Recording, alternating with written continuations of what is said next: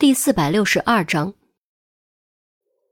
整个刑侦队都在忙于极光之剑行动，于西是唯一比较清闲的，于是给斯提娜录口供并调查这起车祸的任务，自然而然就落到了他的头上。钟离身为他的搭档、男朋友、内定的法医，理所当然陪他一起进行调查。附属医院骨科单人病房。差不多就是这些，能说的我都说了，剩下的就是你们警方的事情了。你们必须为我查清凶手的身份。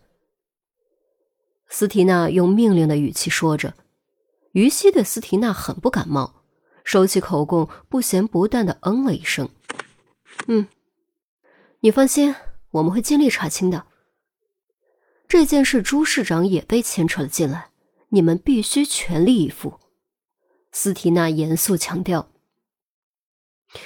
那是当然，任何案子我们都会认真对待，直到真相大白。”于西站起身，接着说：“好了，暂时就这样。我还要去询问肇事司机，有什么进展我会立刻通知你。”说完，于西给钟离使了个眼色，朝门口走去。钟离自始至终没有说一句话。只是默默的听着看着，就像是个影子。见于西起身离开，最后看了斯提娜一眼，正好斯提娜也在看他，二人的目光在空中交汇，莫名突然凝固，随即迅速错开。这一瞬间，斯提娜从钟离眼中看到了好奇和疑惑，钟离则从斯提娜眼中看到了嘲弄和森冷。便在钟离即将走出病房门的时候，一位戴着口罩的护士推着车走了进来。他麻利地将吊瓶挂好，取出止血带，随口道：“把手给我。”斯提娜知道自己差不多这个点要打针，所以没想那么多，直接将手伸了过去。钟离脚步停下，蹙着眉头原地站了一秒，豁然回头喝道：“你不是骨科的护士。”你到底是谁？护士闻言轻轻抖了一下，猛地抓紧斯提娜的手，想将针头戳进血管。这一瞬间，针头闪烁的寒光是如此刺眼，斯提娜仿佛已经感觉到了刺痛，情急之下狠狠一把抓在护士脸上，同时用力将右手往下抽。针头刚刚扎破血管就被拽了出来，几滴鲜血和药水混在一起洒落在地。护士的口罩被扯掉，脸上几道血痕猩红刺目，眼角更是血泪狂流，应该是被指甲划伤了。然而，即便如此，护士还不肯罢休，闭上右眼，突然从口袋里掏出一把手术刀，合身扑上，扎向斯提娜的脖子。这一刀既快且狠，而且角度极其刁钻，没有丝毫犹豫，再加上扑击的力量。让斯提娜根本没有躲闪的余地。斯提娜一声尖叫，双手抓住护士握刀的手腕，用尽全力拼死抵抗，同时抬起膝盖狠顶护士的肚子。奈何力量上明显是护士占据上风，护士双颊肌肉跳动，牙关紧咬，双眼凶光四射。手术刀一分一分朝着斯提娜因为紧张激动而砰砰跳动的颈动脉落下。只要再有一毫米，只要再过一秒钟，护士就将得手，斯提娜就将血标如注。便在这电光火石之际，一股大力传来，猛地将护士甩了出去。护士跌跌撞撞摔在墙角，坐倒在地。是钟离。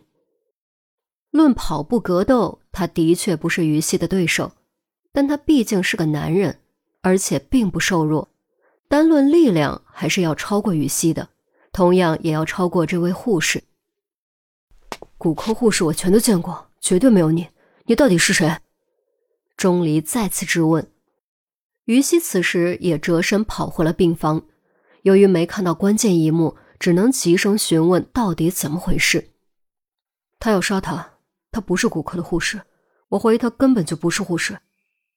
钟离指着跌坐在墙根的护士，于西转头看向斯提娜，只见斯提娜正靠在床头大喘气，脸色苍白，双手颤抖，显然跟死神擦肩而过，吓得不轻。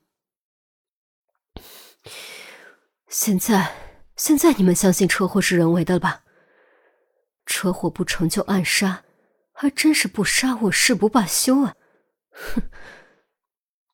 斯提娜握紧双手，瞪着护士，切齿冷笑。不许动！双手抱头，面前蹲下。于西一把将手枪掏了出来。极光之剑行动期间，他一直是配枪的，此时正好派上用场。钟离面沉似水。如果不发生这次暗杀，那么车祸还有可能是意外。车祸之后，短短时间就发生了这次暗杀，的确足以说明不是巧合，更不是意外。而是真的有人想置斯提娜于死地。面对黑洞洞的枪口，护士非但没有害怕，反而笑了出来。只是这笑容充满了嘲弄，配上侧脸的血痕和从眼角流下的血泪，竟显出了几分狰狞可怖。我是谁？也不需要知道我是谁，你只需要知道你死定了就可以了。护士自始至终目光都没有离开斯提娜。可惜我福大命大，总有贵人相助，所以你注定要失望了。斯提娜瞪着护士，气势上丝毫不弱。刚刚从鬼门关走过一圈，这么快就能恢复镇定，可见其心理素质着实不一般。这两次算你命大，但下次呢？你还会有如此好运吗？护士戏谑的说着，斯提娜脸色陡然沉了下来，冷哼道：“哼，就算下次我没这么好运，你也看不到了。你已经失败了。